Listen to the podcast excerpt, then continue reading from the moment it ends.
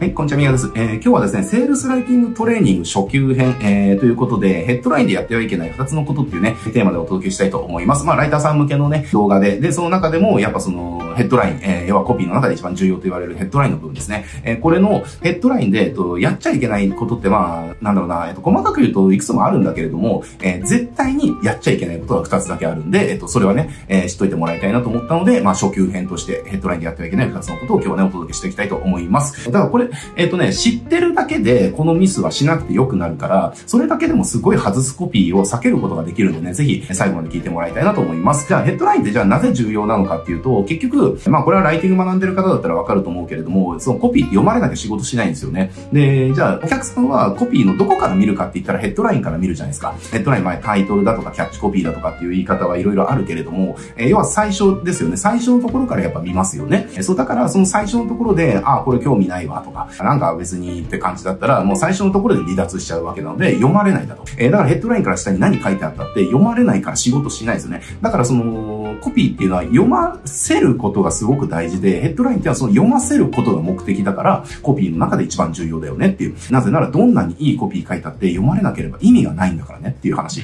で。で、そう読ませるっていうのはコピーの中のどこのパーツでやるかって言ったらヘッドラインでやるわけですね。なのでヘッドラインってまあ一番重要だよねって言われてるんだけれども、じゃあやってはいけないこと二つ何かっていうと、一つ目は、要はなんだろうな、使い回された言い回しとか、なんかもう、ユーザーがもう何度も見たことあって、既視感バリバリのものとかね。要はそういうことを書いちゃうっていうことですね、一つ目は。で、二つ目が、えっ、ー、と、騙すっていうことです。これちょっと一つずつ説明していくと、その、使い回された言い回しで書いちゃダメだよっていうことはどういうことかっていうと、えー、結局今の時代ってアテンションが全てなんですよ。じゃあ、例えば広告、うんと、じゃああなたがね、じゃあ、なんだ、行政書士や、まあ、なんでもいいけど、行政書士やってるとして、じゃあ顧客獲得しようと。で、じゃあそれのね、LP 作りましたと。えー、で、LP の冒頭に、じゃあ運送業のね、じゃあ手続きの代行だとか、申請の代行だとか、まあそういう、じゃあ行政書士事務所やってると、えー、したときに、えー、じゃあ運送業のその、じゃあ手続きだとか、その申請代行のことだったら、じゃあ宮川行政事務所にお任せくださいみたいな、えー、素早い対応、えー、リーズナブルな金額、まあと、あとなんかもう一個ぐらい書いてね、みたいなヘッドラインを作りましたと。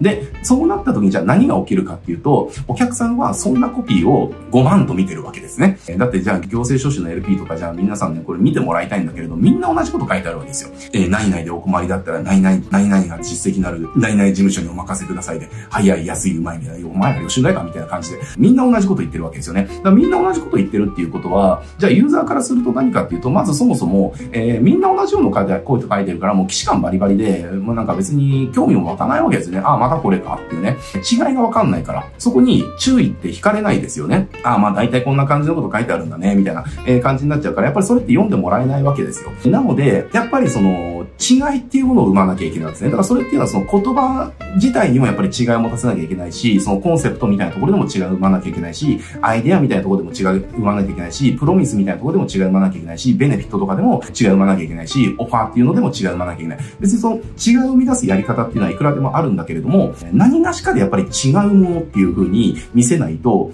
やっぱりそれって既視感がすごいから読んでもらえないわけですよ。注意が引けないわけですね。で、注意が引けないということはどういうことかというと読まれないということだから、えっ、ー、と、そのコピーっていうのはもう失敗だよねっていう話ですね。えー、なので、なんかこう、よくあるで、あるじゃないですか、こう、特にね、あの、初心者の時多いのが、じゃあ運送業の行政書士って、じゃあどんな感じのページがあるのかなって、じゃあ運送業行政書士みたいな検索して、もう、もろの直接競合のページとか見るんですよ。で、もろの直接競合のページを見て、それを真似るんですよ。それは同じになって当然だよねって話ですよね。だから行政書士の、その、じゃあ、ホームページとか見たら、何々事務所にお任せくださいの何々だけ変えたら、どんな行政書士事務所のやつも全部成立するページがで出来上がるでしょっていう話。だから治療院とかもそうですよね。なんか、どこに見てもならなかったその腰の痛み、えっ、ー、と、何々療法で最短何分で治しますみたいなやつ、えー、何々療法だけ書いたら全部一緒だし、まあ特に治療院なんてホームページをのね、なんかフォーマットもどこも一緒だからね、全然違いがわからないわけですよね。だから違いがわからないから、なんか別にこれ、そこに興味も湧からないし、読まれないから意味がないっていうところ、だから違いっていうのを生み出しましょうっていうことですね。で、その違いを生み出す、えっ、ー、と、やり方としては、まず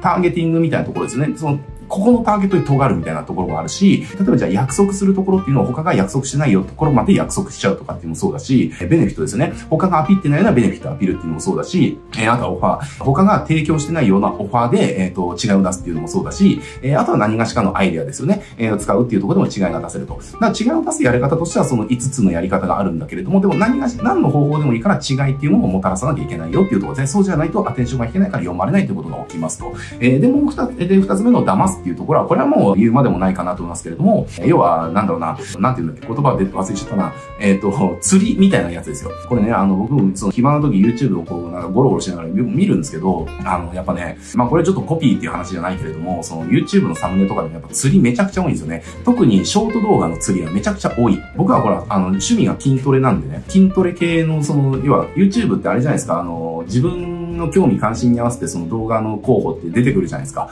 で、だから僕はその筋トレとか将棋とかがすごい多いんですよ。で、筋トレが将棋とかすごく多くて、で、筋トレのそのショート動画とかで、なんかこう、すごいスタイルがいい女性の筋トレが、あ、多分、それの動画なんだろうな、みたいなね。なこういうことで俺、なんか僕なんか多分スケボー親父みたいな感じかもしれないけれども、まあ、世の男子なら多分僕の気持ちは分かってもらえるなと思います。で、なんかすごいそのスタイル良くて、で、ほら、筋トレのやつだから、ほら、ウェアとかも露出がいいじゃわけじゃないですか。やっぱりその男子としてはやっぱちょっと気になっちゃうわけですよ。で、気になっちゃうから、その、クリックすると、すっげえムキムキのマッチョ、男のマッチョの筋トレ動画なんですよね。なんだよって思うわけですよ。これが釣りですね。だってなんだよって思うからすぐいなくなるわけですよ。っていう感じで、やっぱりね、その釣りになっちゃう、つまり騙すっていうことですね。えー、っていうのは、その読ませることが、要はクリックさせるとか読ませることはできるんだけれども、でもヘッドラインのところで何がしかの興味関心とか欲求っていうのは膨らむわけじゃないですか。だから例えばじゃあさっきのね、金髪のスタイルのいい、その、じゃあ露出が多いお姉ちゃんの筋トレ動画みたいやったら、えー、要はその美女がね、そのなんか露出が高い上で筋トレしてるところを見てムフフとしたいみたいな欲求が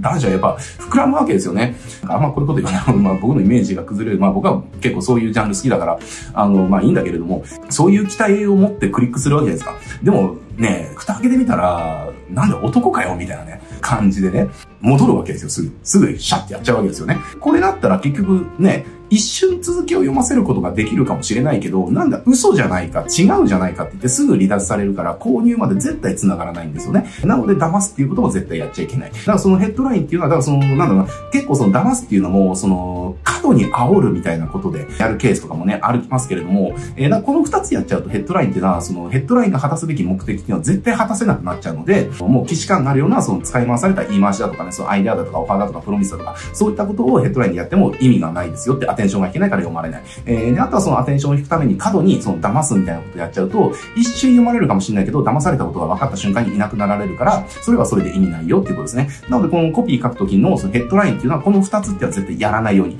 えー、気をつけてほしいなっていうところで今日はね、終わっていきたいと思います。はい。じゃあ、このチャンネルね、こうしたライティングの、その、学ぶね、動画たくさんありますので、えっと、コピー上達したい方はね、ぜひチャンネル登録して、他の動画もね、チェックしてみてください。はい。じゃあ今日これで終わります。こちらでます。